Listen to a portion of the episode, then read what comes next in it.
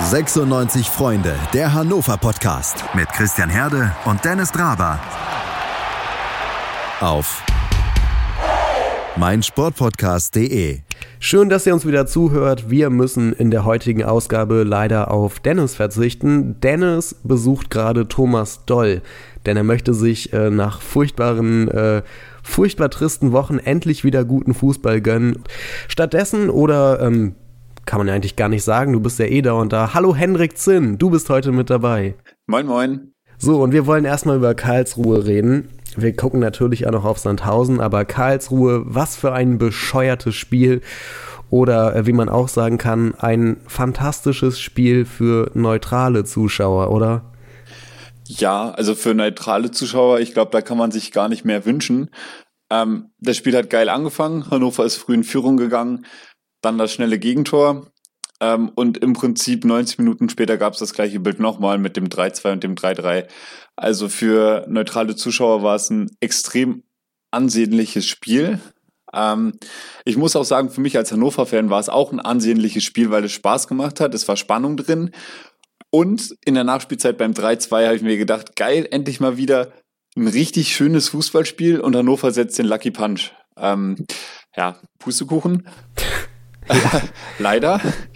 Ja, gut, wo, wo soll man da anfangen? Also ähm, bei Hannover ist ein bisschen das Problem, in der einen Woche klappt es in der Abwehr gut, in der anderen Woche klappt es im Sturm gut, jetzt hat es im Sturm gut geklappt, dafür hat es hinten in der Abwehr irgendwie überhaupt nicht gestimmt. Von der Tribüne aus sah es, äh, oder von der Tribüne wirkte es so, als hätte Hannover größere Spielanteile gehabt. Es war äh, laut den Statistiken auch so. Aber irgendwie das hat Henrik Weidand danach im Interview auch gesagt, wenn Hannover in Führung geht, dann geht irgendwie ein falscher Impuls durch die Mannschaft. Normalerweise sollte es die Mannschaft nach vorne pushen und motivieren, weiterzuspielen. Und äh, im Team ist es anscheinend so, dass wenn Hannover in Führung geht, dass dann das Gefühl entsteht, oh Mann, jetzt liegen wir vorne, hoffentlich kassieren wir kein Gegentor. Und dann passiert es, dass die Mannschaft irgendwie auf wackeligen Füßen steht oder als würden sie auf rohen Eiern spielen, keine Ahnung.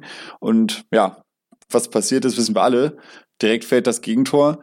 Ähm, und ja, da ist dann entweder die Konzentration nicht da oder ist es halt einfach wirklich zu wenig Selbstbewusstsein, was angesichts der äh, Tabellensituation jetzt nicht allzu verwunderlich wäre. Es ist ja auch direkt zweimal passiert. Henrik Weidand macht in der sechsten Minute das 1 zu 0. Ein wirklich schön herausgespieltes Ding äh, mit dem Pass von Cedric Teuchert ähm, dass da mal tatsächlich in der Offensive ein freier Raum gefunden wurde. Wow, ich war ganz beeindruckt. Das kenne ich doch gar nicht mehr von 96. Genauso wie frühe eigene Tore. Auch das ist mir mittlerweile schon gänzlich unbekannt und es hat mich sehr gefreut. Aber eben auch nur für zwei Minuten, bis Marvin Wanicek äh, dann den Gegentreffer erzielt hat. Und genauso natürlich die Geschichte in der Nachspielzeit. Lass uns gleich darüber reden. Aber mich hat vor allem in der Anfangsphase ähm, ja positiv gestimmt, dass wirklich so ein bisschen, fand ich, Zug in der Mannschaft drin war, dass man gesehen hat, okay, die haben vielleicht mittlerweile doch so eine Art von Plan, wie sie nach vorne spielen wollen. Die probieren was, die ähm, spielen halbwegs strukturierte Angriffe durch, aber das passiert ja irgendwie immer nur phasenweise bei 96. Äh, was ich da Mirko Slomka zugutehalten muss beim Spiel gegen den KSC und das hat Weidand auch selber gesagt. Ähm, Slomka hat so umgestellt, dass er Duxch als wahre Stoßspitze nach vorne gestellt hat und Weidand eher nach rechts. Und äh, Slomka hat ihm anscheinend auch auf den Weg gegeben, dass er auch mit nach hinten arbeiten soll. Und ich finde, man hat gesehen, dass er die rechte Seite extrem belebt hat. Ähm, er war agil, hat viel fürs Spiel getan und gleichzeitig noch einen Doppelpack erzielt. Also mich würde es nicht wundern, wenn es in Zukunft häufiger so passiert, dass Weidand auf den rechten Flügel gestellt wird. Äh, er selber hat auch gesagt, dass er sich in der Position sehr wohl fühlt. Und was noch dazu kommt, ist, wenn die Flügelspieler, in dem Fall Weidand, von rechts dann in den Strafraum reinrücken. Das ist, glaube ich, für die gegnerische Abwehr extrem schwer zu verteidigen. Und wenn man dann präzise Flanken schlägt, was bei uns halt leider nur Hanson kann, der ja, wie wir es kennen, erst ab ach, ab der 80. Minute eingewechselt wird, leider Gottes, wieso auch immer, ähm, ja, dann sieht man direkt, okay, äh, erste Flanke Hanson, Tor Weidand, also das ist eigentlich eine, äh, eine Traumkombination. Ähm, ja. Ja, das mit dem Weidand auf rechts, ich finde, das würde sogar noch besser funktionieren, wenn äh, der Weidand ja dann in die Mitte rücken kann bei Angriffen und weiß, aha, von rechts kommt jetzt der offensive Außenverteidiger hinterher und macht den Overlap. Aber Julian Korb kann man das momentan, glaube ich, nicht so gut zutrauen. Also ich glaube, dann würde das Ganze sogar noch besser funktionieren. Nach hinten, da gebe ich dir auf jeden Fall recht der hat so viel gearbeitet, ist so viel gelaufen. Eigentlich muss Weidern doch nach jedem Spiel Krämpfe haben, so wie der läuft. Äh, ja, würde ich dir zustimmen. ich weiß allerdings, dass es nicht so ist. Also der ist konditionell echt äh, super drauf. Ähm, man hat auch überall die Schlagzeilen gelesen. Er hat für den Spieltag von allen äh, renommierten Zeitschriften etc. die Note 1 bekommen. Dass es im Endeffekt wow. natürlich 3-3 ausgeht, ist natürlich für ihn persönlich extrem ungünstig. Ähm, aber ganz klar Man of the Match. Also Weidand hat echt abgerissen und äh, ich glaube in der Position, so wie er jetzt war, vielleicht auch in Kombination mit Hanson könnte das äh, ab jetzt vielleicht eine ganz gute Kombination werden. Ja, hoffentlich, wenn der Hanson dann nicht wieder rausgenommen wird. Aber gehen wir in der Chronologie so ein bisschen vor. Kurz vor der Halbzeitpause wurde Marvin Duksch im Strafraum von, ich glaube, von Rosbach gefault, einfach mal so ein bisschen umgeschmissen hat sich den Ball selber genommen zum Elfmeter und den sicher verwandelt. Äh, auch für ihn mal wieder ein Erfolgserlebnis. Damit ist er jetzt, äh, ich glaube, das war irgendwie an acht von hm? 13 Toren. 8 von 13 Toren war er beteiligt, was natürlich eine krasse Quote ist, vor allem weil er so stark in Form, wenn wir ehrlich sind, gar nicht wirkt. Das stimmt. Zu, gut, zusätzliches Selbstbewusstsein hat er sich jetzt, glaube ich, dadurch geholt, dass äh, der Gefaulte quasi selber angetreten ist. Also normalerweise soll man das ja nicht machen. Das ist doch Aberglaube. Laut dem Fußballbuch. ähm, aber nee, ich glaube, er wollte einfach damit auch so ein bisschen symbolisieren, dass sich, sich dieses äh, Selbstbewusstsein zurückholen will und dass er der Mannschaft damit auch zeigen kann oder zeigen möchte, dass er halt eben die Qualitäten besitzt, um voranzugehen. Äh, ich finde, in den letzten Spielen ist er so ein bisschen untergetaucht, was aber jetzt nicht mal äh, ein direkter Vorwurf an ihn ist. Also klar, seine Ballbehandlung war äh, auch gegen Osnabrück jetzt nicht unbedingt geschickt, aber ähm, im Prinzip das gleiche Problem wie bei Weidand auch. Also je nachdem, wer als Stoß, äh, Stoßstürmer eben spielt, ähm, er wird halt einfach nicht gut genug bedient. Und ähm, klar, gerade dann, wenn es nur wenige Chancen gibt und dann verdaddelst du halt mal eben den Ball, dann sieht es immer gleich doppelt doof aus. Und wie gesagt, ich hoffe für ihn, dass er sich jetzt äh, durch diese Elfmeter-Aktion neues Selbstbewusstsein geholt hat. Mit 1 zu 2 ging es dann also in die Halbzeit äh, und dann passierte etwas, was wir bei den Roten in dieser Saison schon häufiger gesehen haben. Nämlich ist man erstmal sehr vorsichtig äh, aus der Halbzeitpause rausgekommen und hat gar nicht mal so viel nach vorne getan. Die Karlsruhe hatten deutlich mehr Spielanteile in der zweiten Halbzeit und sind zu einigen Chancen auch gekommen. Und da frage ich mich, warum? Und das ist ja auch genau das, was Weidand angesprochen hat, äh, wie du gesagt hast, ähm, dass man dann irgendwie nicht den unbedingten Willen hat, äh, auf jeden Fall jetzt nachlegen zu wollen und das Ding nach Hause zu bringen ich verstehe es einfach nicht, warum die so passiv in die zweite Hälfte gegangen sind. Du warst im Stadion, hast du mit deinen Erkenntnissen von dort ja irgendeine Idee, warum das so war? Wie gesagt, ich glaube, es ist wirklich das, was Weidern angesprochen hat, dass man Angst hat, die Führung wiederherzugeben. Aber das ist halt absolut paradox. Das weiß, dafür muss man sich nicht mit Fußball auskennen, um das äh, zu verstehen. Ähm, und sich dann hinten einzuegeln, das, das kann nicht die Lösung sein. Ähm, das Problem bei Hannover ist, glaube ich, selbst wenn keiner von uns kennt die Ansprachen von Slomka in der Halbzeit, aber ich glaube nicht, dass Slomka da so viel ausrichten kann. Ich glaube schon, dass er versucht, die, die Spieler zu motivieren und sie sagen auch immer wieder, dass sie motiviert werden.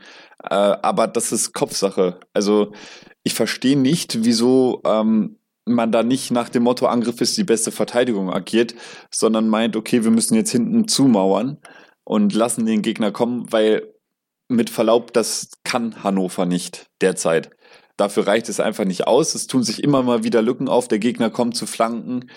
Das Spiel kann man einfach nicht machen. Und man kann auch nicht bei einer 2-1-Führung sagen, okay, es sind jetzt noch 45 Minuten, wir spielen jetzt 45 Minuten lang auf Konter.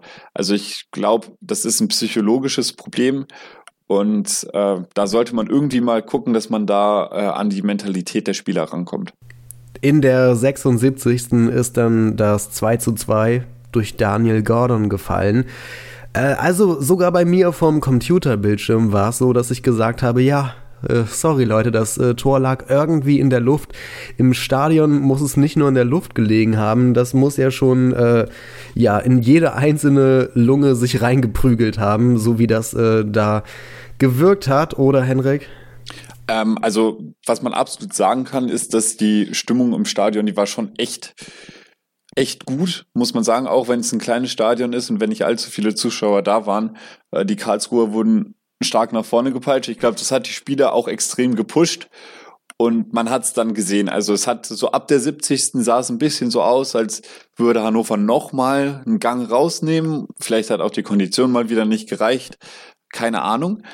Ähm, und gerade in diese Schwächephase hat Karlsruhe halt eben die Nadelstiche gesetzt. Und also für mich lag der Treffer auch in der Luft. Ich habe mir auch die ganze Zeit gedacht, okay, bei jedem Angriff von Karlsruhe, irgendwann muss es dann halt mal so weit sein. Und das war in dem Fall auch verdient. Also es ist nicht so, dass es jetzt aus heiterem Himmel Hannover macht das Spiel und äh, Karlsruhe trifft. Da war es absolut, das war absolut nicht der Fall. Aber wo du gerade die Stimmung im Stadion ansprichst, dann können wir ich stimme vollkommen zu, es war eine super Stimmung und ähm, ist auf jeden Fall auch bis vor die TV-Bildschirme rüber transportiert worden. Aber es waren ja schon extrem viele beleidigende Sprechchöre der Karlsruher Fans mit dabei. An allererster Stelle immer und immer wieder Zieler, du Arschloch, aber die waren sich auch nicht zu schade, äh, den äh, etwas kaputtgetretenen Marc Stendera auch noch dann äh, niederzumachen, als schon seine Mitspieler gezeigt haben, oho, der muss ausgewechselt werden. Selbst da haben die erst richtig angefangen, nochmal äh, den größten Mist zusammenzubrüllen und auf den äh, verbal einzudreschen und teilweise muss ich sagen, fand ich das schon so ein bisschen assi, was sich die KSC-Fans geleistet haben. Ich würde das bisschen weglassen. Ähm, also, nee, also für mich, das, das ging echt gar nicht. Und ich habe es so krass äh, in Hannover, muss ich ganz ehrlich sagen, noch nicht erlebt. Klar kennt man das irgendwie, dass die Fanlager sich gegenseitig irgendwie äh, beschimpfen oder so. Oder dass vielleicht mal kurzzeitig so über einen, in Anführungszeichen, Gesang hinweg äh, mal ein Spieler irgendwie beleidigt wird, etc. pp. Damit rechnet man ja auch als Spieler, das muss ja sein. Oder es muss nicht sein, aber es passiert halt eben.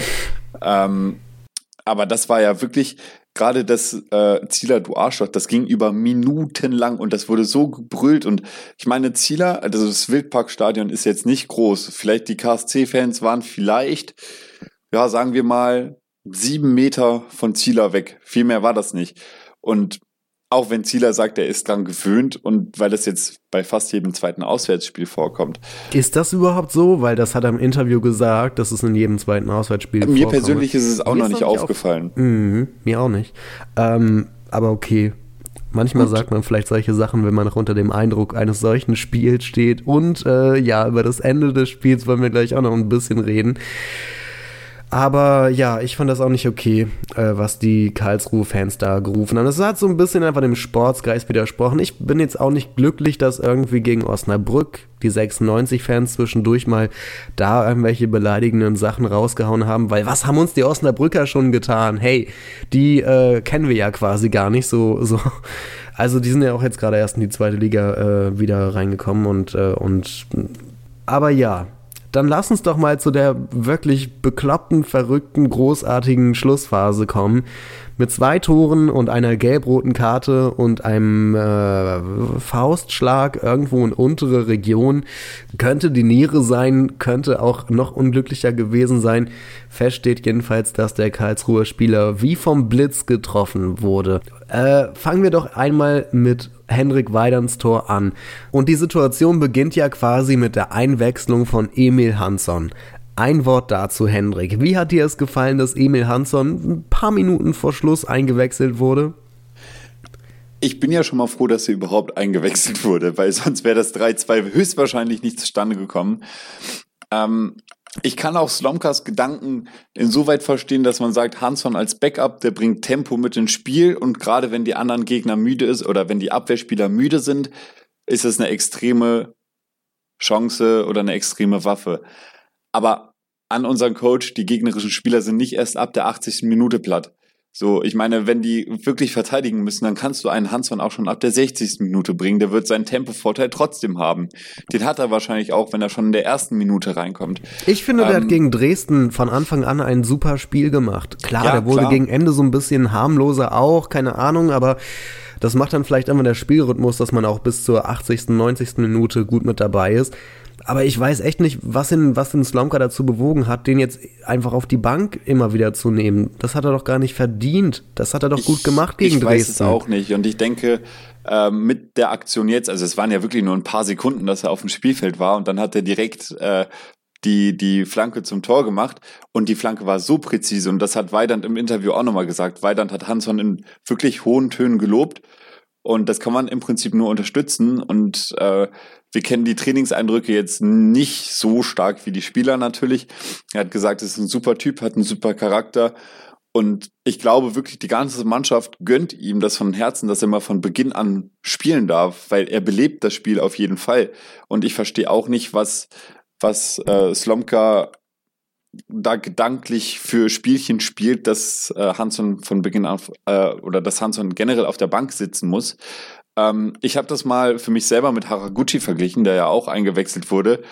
Hm. Und wenn man sich das mal angeschaut hat, das sind meilenweite Unterschiede. Also Haraguchi hat in seinen ersten 10, 15 Minuten nur Bälle verstolpert, vielleicht mal ein, zwei Bälle äh, festgemacht, dafür aber auch wieder drei, vier Bälle verloren. Ja, da ist ein extrem großer Unterschied und Hansson würde sehr viel Qualität in das Hannover-Spiel reinbringen. Aber ich glaube nicht nur, dass er für die, für die offensive Arbeit wichtig wäre. Ich glaube auch, dass er auf rechts oder auf links, je nachdem, ähnlich wie Weidand das jetzt auch gemacht hat, viel mal nach hinten arbeiten würde. Weil das Entscheidende ist, dass Hansson wirklich Bock hat. Und das sagt er auch selber immer wieder. Und das sieht ähm, man auch. Genau, und das vermisse ich halt bei manchen anderen Spielern so ein bisschen. Genau, zum Beispiel bei einem Julian Korb, in der Mixzone nachher hat man jetzt Julian Korb nicht unbedingt, äh, unbedingt angesehen, dass er geknickt war. So, und da denke ich mir so, du stehst doch hundertprozentig hinter der Mannschaft, bist Teil der Mannschaft. Das muss sich doch für dich anfühlen wie eine Niederlage. Du kannst doch jetzt nicht einfach glücklich mit dem Unentschieden nach Hause fahren. Und ähm, ich glaube, da bringt er auch charakterliche Vorteile mit.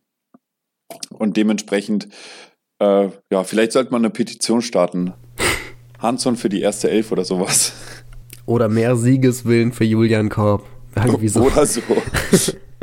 Jedenfalls, Flanke wurde geschlagen. Was für ein äh, geiler Kopfball, wie ein Schuss von Henrik Weidand. Und dann stand es 3-2 und es waren nur noch so ein, ah ja, theoretisch zwei, drei Minütchen in der Nachspielzeit zu spielen. Es gab ja ganze fünf Minuten Nachspielzeit und es ist am Ende sogar noch mehr geworden. Wann sieht man das schon mal im deutschen Fußball? Aber das Ding ist, wenn du in der 93. Minute das 3 zu 2 machst, dann musst du den Scheiß auch zwingend gewinnen. Das kann doch nicht ernst, das kann doch nicht deren Ernst sein, dass es dann sogar noch den Ausgleich der Karlsruher gab.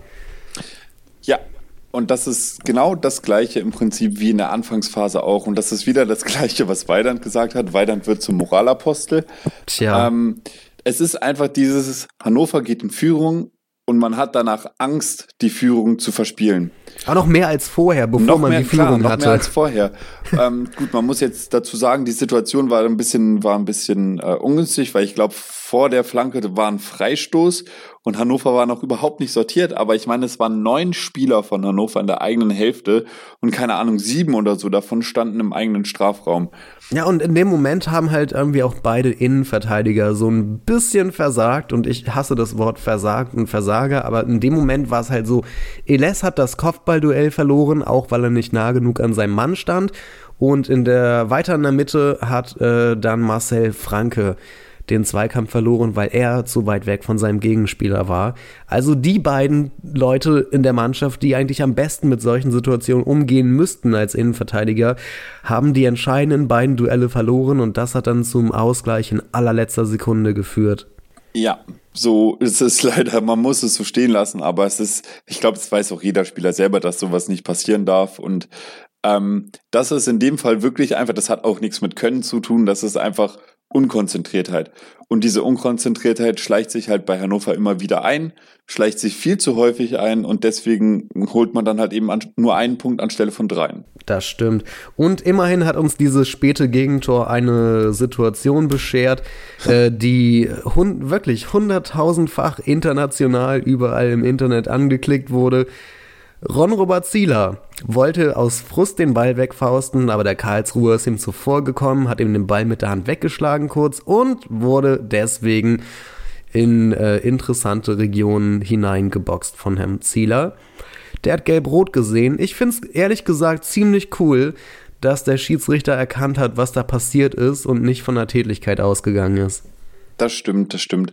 Ähm, das hat Zieler danach auch gesagt, ähm, dass er beim Schiedsrichter war und äh, mit ihm gesprochen hat und der Schiri ihm gesagt hat, dass er weiß, dass es keine Absicht war, dass der Spieler in seinem Rücken im Prinzip angelaufen kam und dann halt nun mal zwischen Ball und der Faust im Weg war.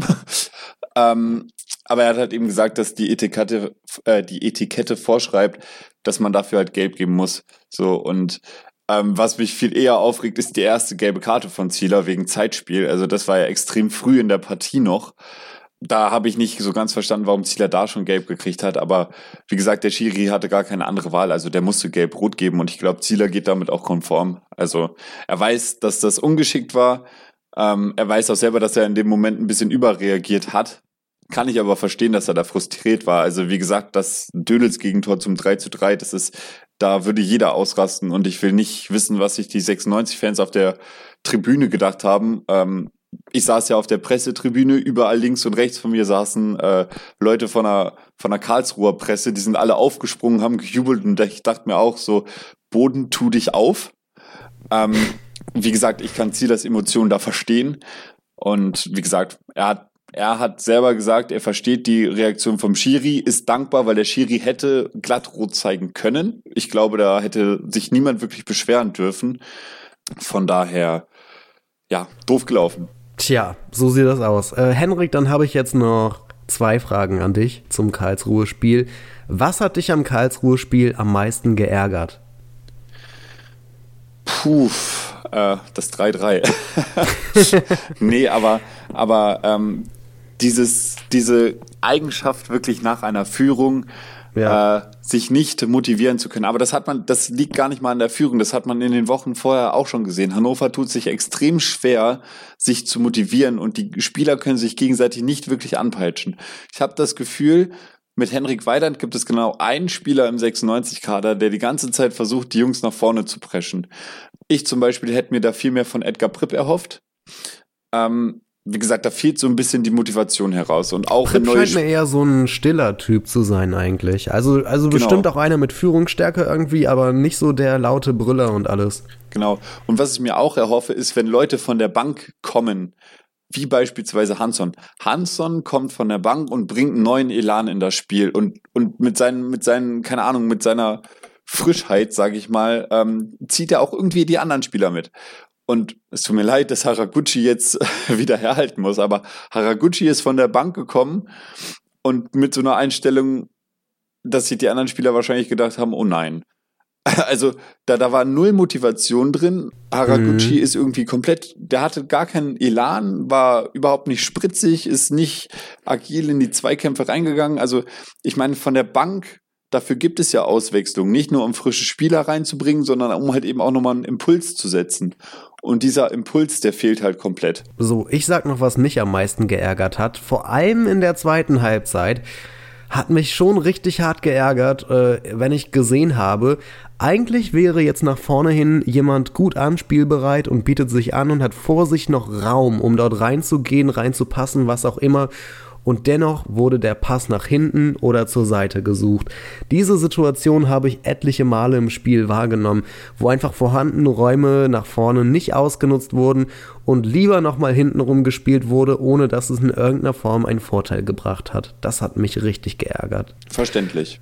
Und dann würde ich dich noch fragen, was hat dich am meisten gefreut am Karlsruhe-Spiel? Ähm, gut, äh, das ist jetzt gar nicht so einfach. Ähm, mich hat die, die Offensivleistung, glaube ich, über die gesamte Distanz hinweg gesehen gefreut, weil wenn das, was du gerade angesprochen hast, wenn die letzten Pässe da mal gekommen sind, dann ging es auch wirklich zügig nach vorne und äh, da hat man nicht nicht großartig großartig abgewartet. Was ich mir noch erhoffe, ist, dass man mal häufiger aus der Distanz abzieht. Aber ich meine, gut, Hannover hat jetzt drei Tore in dem Spiel gemacht. Was will man mehr? Ähm, der Elfmeter zum Beispiel von Duxch, der war geschickt rausgeholt.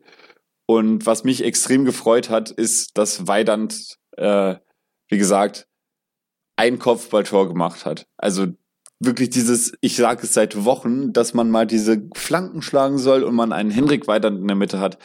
Und das war jetzt für mich persönlich so eine absolute Traumkombination, was da in der Nachspielzeit stattgefunden hat.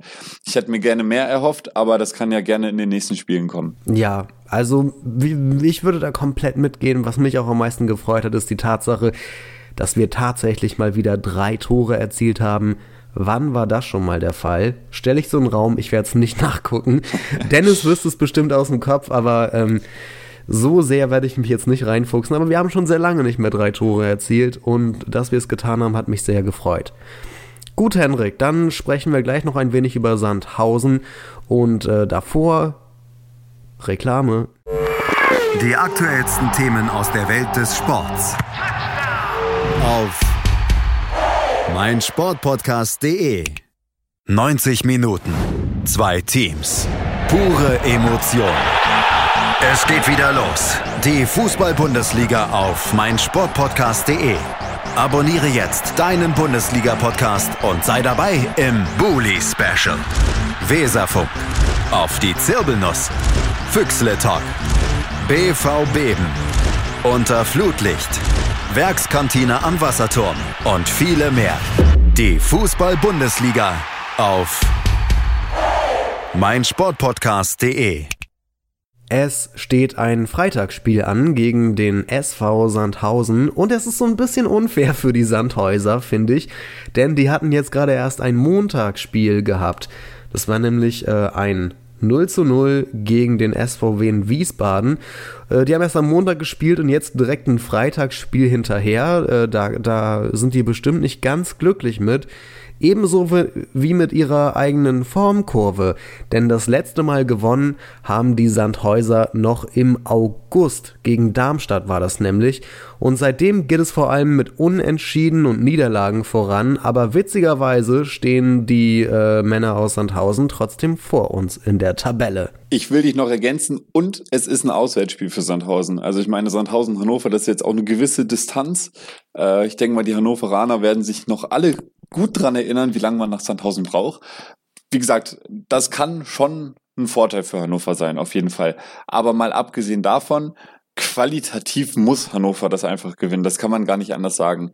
Und Sandhausens Formkurve, du hast es gerade angesprochen, auch wenn sie in der Tabelle vorn stehen, das ist jetzt nicht der schönste Fußball, den der Sandhausen spielt. Und Sandhausen mauert gerne. Äh, das ist bis jetzt oft gut gegangen also oft in Anführungszeichen, aber sie haben viele Unentschieden geholt. Und es ist jetzt, ich würde sagen, Sandhausen ist keine Mannschaft, die die Initiative übernimmt. Die warten eher ab und versuchen dann, ihr Spiel nach vorne hin zu machen. Also Hannover wird die Chancen bekommen. Hannover wird die Chance bekommen, selber das Spiel zu machen. Und von daher, ich würde sagen, das Grundgerüst für den ersten Heimsieg steht. Aber Henrik, was ist, wenn es beim nächsten Spiel gar nicht um die fußballerische Qualität geht, sondern um Attraktivität und Sexiness. Wer würde denn dann gewinnen? Uh, äh, von den Spielern her natürlich Sandhausen. also wie gesagt, Sandhausen hat ja den sexiest Man alive. Rurik Gislason, habe ich den Namen richtig ausgesprochen? Ich kann kein Isländisch, aber ich glaube schon. Rurik Gislason hat bei der Fußball-EM 2016, als die Isländer doch so überraschend überzeugt haben, ähm, ja, da ist er Instagram-Millionär geworden. Der hat sich da nämlich innerhalb von Wochen von 40.000 Followern auf über, weit über eine Million verbessert.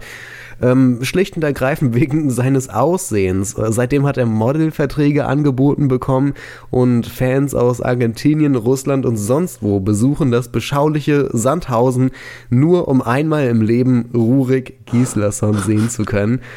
Also ich weiß nicht, wir hätten da höchstens noch Henrik Weidand anzubieten. Der ist ja auch nicht unattraktiv, aber ansonsten muss man sagen, äh, sind wir den Sandhäusern hoffnungslos unterlegen. Das stimmt wohl leider. Also ich wüsste nicht, wer da mithalten kann. Und jetzt zurück zum Fußball. Ähm, ja, versuchen wir uns doch mal zusammenzureimen, wie das denn im nächsten Spiel aussieht. Hm, Dux fehlt aktuell im Training wegen einer Einblutung, kann aber genauso gut noch sein, dass er rechtzeitig für Sandhausen fit wird. Diese Einblutung hat er sich wohl schon beim Aufwärmen gegen den KSC zugezogen, hat dann aber trotzdem äh, durchgespielt. Wobei, der wurde ja ausgewechselt, ne? Ja. Genau, und Hansson hatte 40 Sekunden nach der Einwechslung das Tor gemacht. So war das nämlich, genau. Also, ob er am Freitag schon wieder fit ist, wird sich zeigen müssen. Dann müssen wir auf Ron-Robert Zieler verzichten, der nach seiner Boxeinlage gegen Karlsruhe natürlich auch gelb-rot gesperrt ist. Und dass wir Michael Esser nochmal im 96 Dress sehen können. Wer hätte das denn gedacht? Ähm, außerdem, Waldemar Anton hat die fünfte gelbe Karte eingesammelt. Und was die Verletzten angeht, da sind Dennis Aogo und Jannis Horn wieder im Training. Mal gucken, ob das was wird. Genau. Können wir ganz kurz über die Geschichte mit Zieler reden? Denn ich habe das Gefühl, dass es schon relativ viele 96-Fans gibt, äh, die irgendwie gar keinen Bock auf Zieler haben und immer wieder auch in Facebook-Kommentaren und Foren und was auch immer darüber schimpfen, dass wir überhaupt Zieler geholt haben. Und da würde ich gerne daran erinnern, dass Zieler auch deshalb geholt wurde, weil Esser relativ frühzeitig angedeutet hatte, dass er gerne nicht mit runtergehen würde in die zweite Liga und sich eher einen neuen Verein suchen würde. Auch deshalb wurde Zieler verpflichtet und dass es äh, der Esser dann am Ende keinen Verein gefunden hat, ist natürlich dumm gelaufen. Da kann der Zieler aber nichts für. Und da würde ich dich, Henrik, einmal fragen wollen, warum gibt es so viele 96-Fans, die immer noch irgendwie nichts mit Zieler anfangen können, weil der war ja auch in seiner ersten Zeit recht beliebt hier. Liegt das alles an seinem Abgang, als wir abgestiegen sind? Äh, ich glaube nicht. Also klar, die Fans hätten sich, also mich eingeschlossen, ich hätte mir damals natürlich auch gehofft, dass er bleibt, aber ich persönlich nehme es ihm nicht übel. Ich glaube, ich habe das irgendwie im ersten oder zweiten Podcast schon mal gesagt. Zieler hatte das Angebot, als Absteiger zum damaligen Premier League Meister zu wechseln. Äh, mal dahingestellt, ob er da Stammspieler wird oder nicht. Ähm, es bestand die Chance, dass er sich da weiterentwickelt und die Chance war gar nicht mal so gering. Okay, es hat nicht geklappt, aber wenn man sich mal hinterfragt, es ist ihm nicht vorzuwerfen. Es ist ihm aus meiner Sicht überhaupt nicht vorzuwerfen, dass er gesagt hat, okay, ich will diesen Schritt machen, ich will es probieren. Wie gesagt, völlig unabhängig von dem, was im Nachhinein bei Leicester mit ihm passiert ist. Ich glaube vielmehr, ähm, was die Fans böse macht, äh, ist die Tatsache, dass er nach Hannover gekommen ist und Esser verdrängt hat. Weil Esser hatte sehr, sehr viele Fans in Hannover, hat auch gute Leistungen gezeigt. Ich mochte Auf Esser jeden oder Fall. Ich, ich mag Esser auch, klar. So ist es Ja. nicht.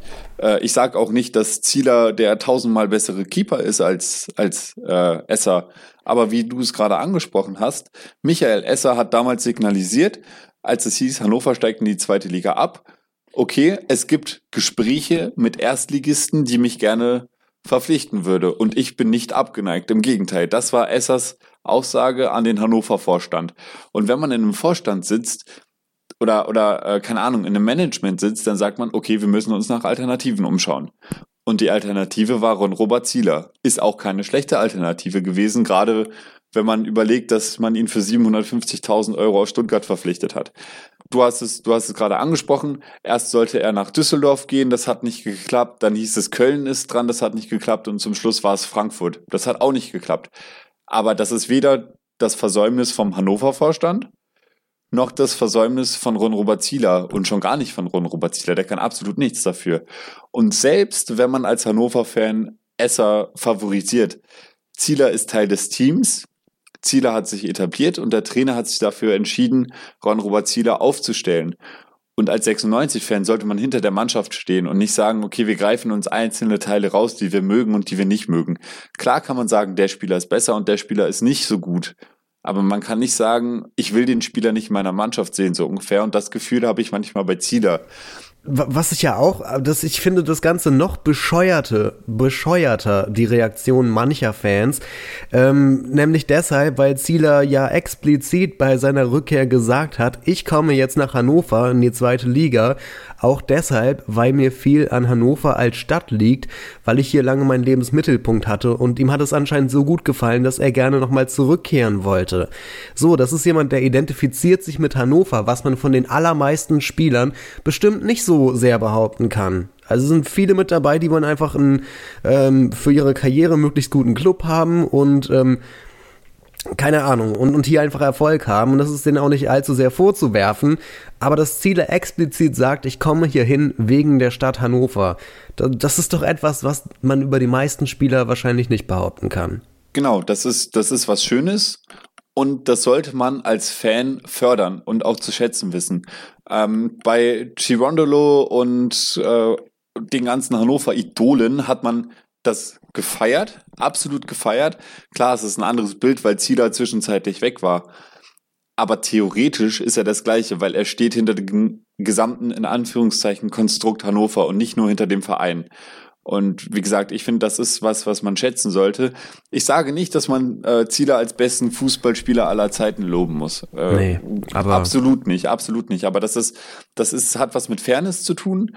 Und ich finde es ihm gegenüber absolut nicht gerechtfertigt, vor allen Dingen, weil ich finde, dass er sich in seinen Leistungen stetig verbessert. Okay, jetzt hat er halt drei Buden bekommen gegen Karlsruhe.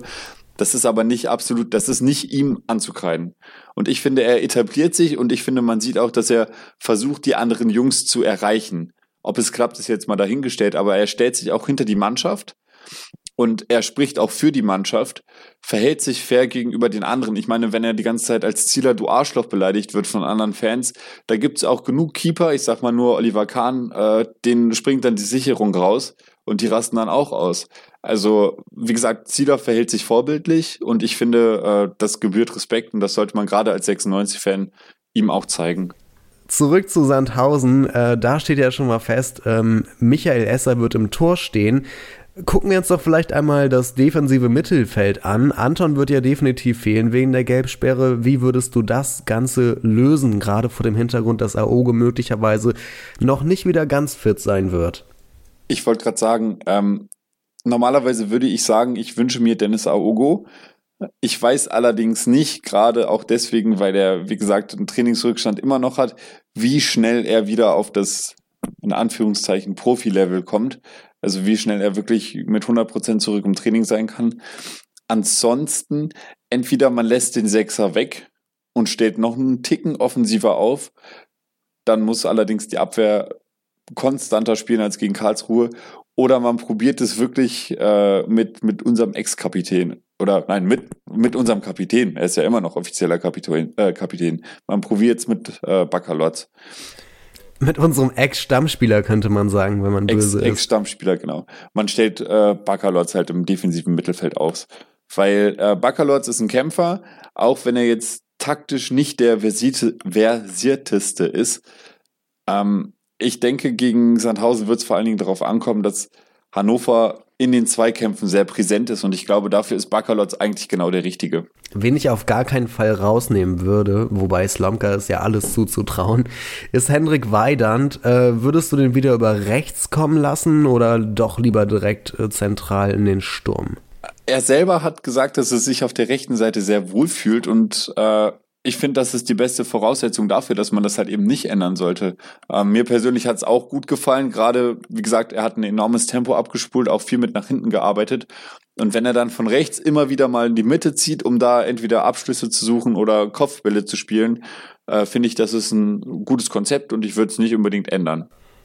Wobei dann die Frage aufkommt, wenn wir jetzt zum Beispiel einen Emil Hansson, weil er so mega gut flanken kann, einbauen wollen in die Mannschaft, dann müssen wir ja schon irgendwen rausnehmen aus dem letzten Spiel. Und ich glaube, eventuell würde ich am ehesten noch den äh, Vorlagengeber zum 1 zu 0 Cedric Teuchert rausnehmen, weil abgesehen von der Vorlage, finde ich, hat er oft so ein bisschen unglücklich und wenig zielgerichtet agiert.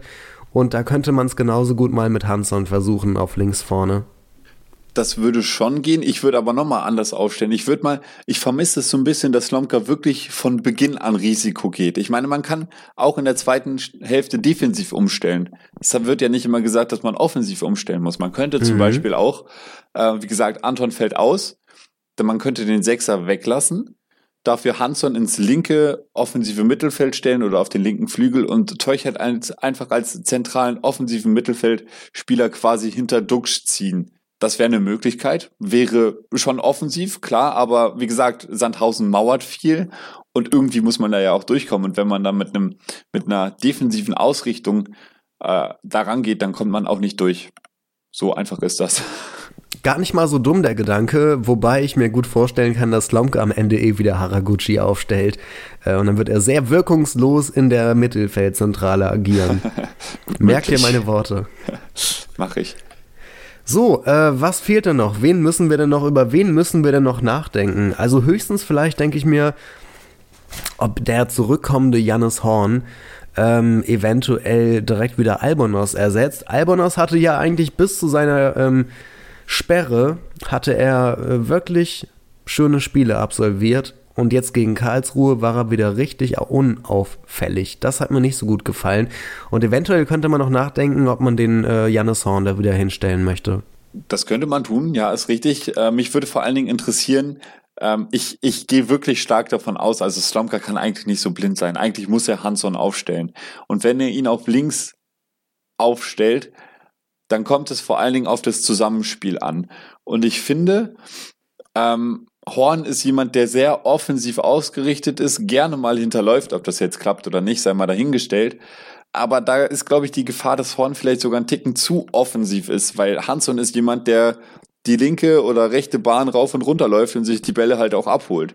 Und ich glaube, da ist Albon noch so ein bisschen passsicherer, äh, stärker am Ball, kann die Bälle besser festmachen und ich glaube, da würde ein Horn Vielleicht würden Horn und Hanson sich dann da gegenseitig im Weg stehen. Deswegen würde ich mir hoffen, dass Albonos äh, auf der linken Seite bleibt. Schließen wir das Ganze ab mit einer guten Nachricht. Marc Stendera wird wohl wieder mit dabei sein gegen Sandhausen. Er hat sich nur einen Pferdekuss zugezogen.